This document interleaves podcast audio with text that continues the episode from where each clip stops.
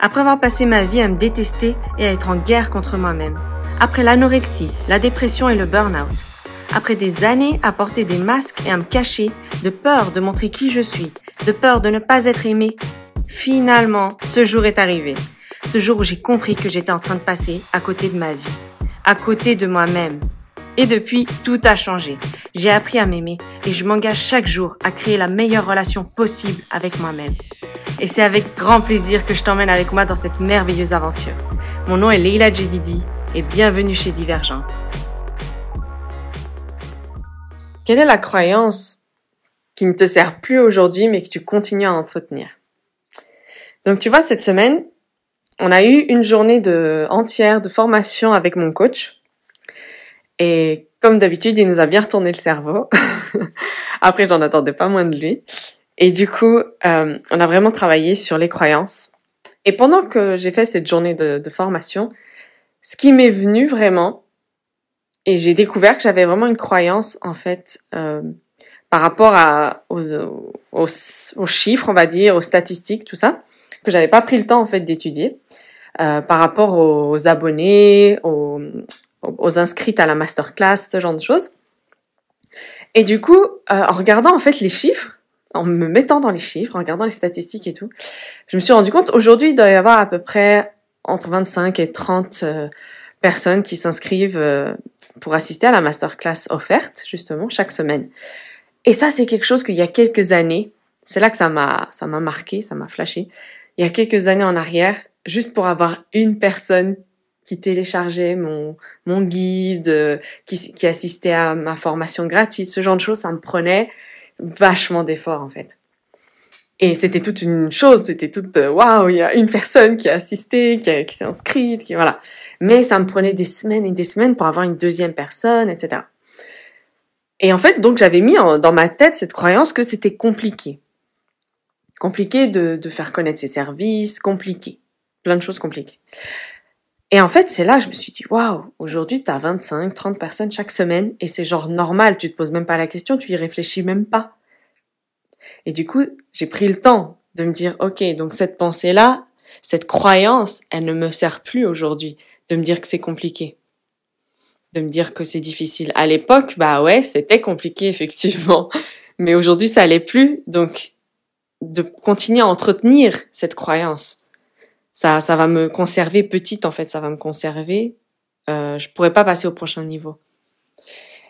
Et ce que je voulais t'amener, c'était toi aussi en fait. Quelle est la croyance que tu continues à entretenir qui ne te sert plus aujourd'hui? Est-ce que tu te dis que de toute façon t'es pas belle ou de toute façon t'es en surpoids, t'es trop grosse, de toute façon t'es pas assez mince, c'est toujours trop ou pas assez de toute façon? Euh, pas assez ceci, pas assez cela, trop ceci, trop cela. Moi, je suis trop sensible, donc je ne peux pas faire X ou Y chose. Quelle est et en général, voilà, c'est des croyances que qui ont eu leur sens en fait, parce que par expérience, tu as appris telle ou telle chose et du coup, tu as cette cette croyance s'est installée. Mais aujourd'hui, il y a fort à parier qu'il y en a plein de croyances comme ça qui, qui ne te servent plus et qui te desservent en fait carrément aujourd'hui. Et je vais te donner un exemple par rapport au sport. Moi, pendant des années et des années, vraiment, j'avais cette croyance à l'intérieur de moi que je n'étais pas quelqu'un ni de sportive ni de faite pour le sport en fait. Voilà. J'avais mis cette croyance dans ma tête parce que à l'époque, à l'école, euh, je sais pas, 13 ans, 14 ans, tout ça, c'était compliqué pour moi le sport on a le, corps qui change. Euh, euh, voilà, on évolue et je me rappelle très très bien que pour moi ça a été une période difficile et je me suis dit bon, le sport c'est compliqué. J'en voyais d'autres qui arrivaient très très bien. Il y avait aussi cette mentalité de cet effet de groupe en fait où les filles étaient toujours du genre oh non il y a la gym et tout. En fait il y avait plus de filles dans la classe qui se préoccupaient de qui était qui disait que c'était c'était nul, que c'était pas bien le sport, tout ça. T'avais en général une athlète dans, dans dans la classe et les garçons en général ils y allaient, ils se plaignaient pas trop, tu vois. C'est pas trop masculin de dire oh non il y a le sport, tout ça. Non, tu vois, eux c'est plutôt l'inverse. Ils doivent même s'ils aiment pas, ils doivent montrer que qu'ils assurent et qu'ils aiment bien. Mais les filles, c'était vraiment plus, euh, c'était plus commun de se plaindre en fait, et de, et en fait, si tu disais que t'aimais, c'est là que tu te démarquais, et puis que quand on a envie d'être un peu comme tout le monde justement, euh, qu'on porte ses masques, qu'on a peur d'être soi-même, bah, bien souvent on fait comme les autres en fait. Puis, alors moi, petit à petit, je me rappelle que même si j'aimais bien le foot, même s'il y avait, il y avait certains sports que j'aimais bien, petit à petit, j'ai commencé à me rendre compte que ouais, ben j'étais la seule fille et puis que je dénotais là-dedans dans, dans tout ça. Donc j'ai commencé à faire comme les autres, à dire ah ouais, c'est nul le sport et tout. Et aussi parce que d'expérience en fait, j'avais testé certaines choses et dès, dès la première fois ça n'avait pas fonctionné, j'arrivais pas, j'étais j'étais pas en forme donc euh, j'allais courir, bah j'avais mis cette croyance dans ma tête que c'était compliqué, bah j'étais essoufflée, j'avais mal partout, j'avais des points de côté. Bref, je faisais pas les choses aujourd'hui avec le recul, je sais que je faisais pas les choses comme il faut mais bah, j'avais pas appris à les faire. Et du coup, pour moi, euh, la semaine, j'étais vraiment sédentaire, je faisais rien du tout. Et quand on devait aller courir euh, à l'école, faire, je sais pas, 5 tours, 10 tours de, de stade, c'était super compliqué. Du coup, j'avais mis ça dans ma tête que, ok, pour toi, c'est, t'es pas faite pour le sport. Et j'ai traîné cette croyance avec moi des années et des années et des années. Jusqu'à ma première grossesse après ma première grossesse. Donc pendant ma première grossesse, j'ai pris énormément de poids. J'ai pris 25 kilos. 25 kilos, j'étais vraiment pas en bon état. Quand ma fille, elle a eu un an, ma première, j'ai décidé de me mettre à la boxe. À la boxe thaïlandaise. Donc euh, pied-point. Et ça, ça a été toute une aventure. Et en fait, euh, de m'être lancé ce défi, en fait, ce challenge, d'aller, d'oser frapper à la porte de cette salle, de rentrer et d'être vraiment pas en shape du tout, pas fit, rien du tout. Euh, juste l'échauffement, là, les cinq minutes où il fallait courir, j'avais l'impression que j'allais mourir. La corde à sauter, on n'en parle même pas. Je savais pas en faire. Et tout ça, j'avais ces croyances. Je sais pas faire ci, je sais pas faire ça. Moi, je suis pas ceci, je suis pas cela. Je, je peux pas, je peux pas. Voilà. Je suis pas faite pour le sport. Mais ça, cette croyance, elle m'a énormément desservie à ce moment-là. À ce moment-là, j'étais obligée de faire sauter cette croyance et de me dire, soit tu continues à croire ça, mais alors ça sera vrai, au bout d'un moment, tu, tu vas arrêter, tu vas abandonner, enfin voilà. Soit tu décides que ça, c'est l'ancienne version de toi, c'était à l'école, c'était ce que tu as appris, mais qu'aujourd'hui, tu peux changer ça. Et en fait, j'ai persévéré, et petit à petit, je me suis rendu compte de pourquoi à l'époque, j'étais pas, j'étais pas bonne en sport, on va dire. Et comment aujourd'hui j'arrivais à avoir des bonnes performances, comment j'arrivais à me surpasser et à faire des choses que j'aurais jamais cru capable de, je me serais jamais cru capable de faire?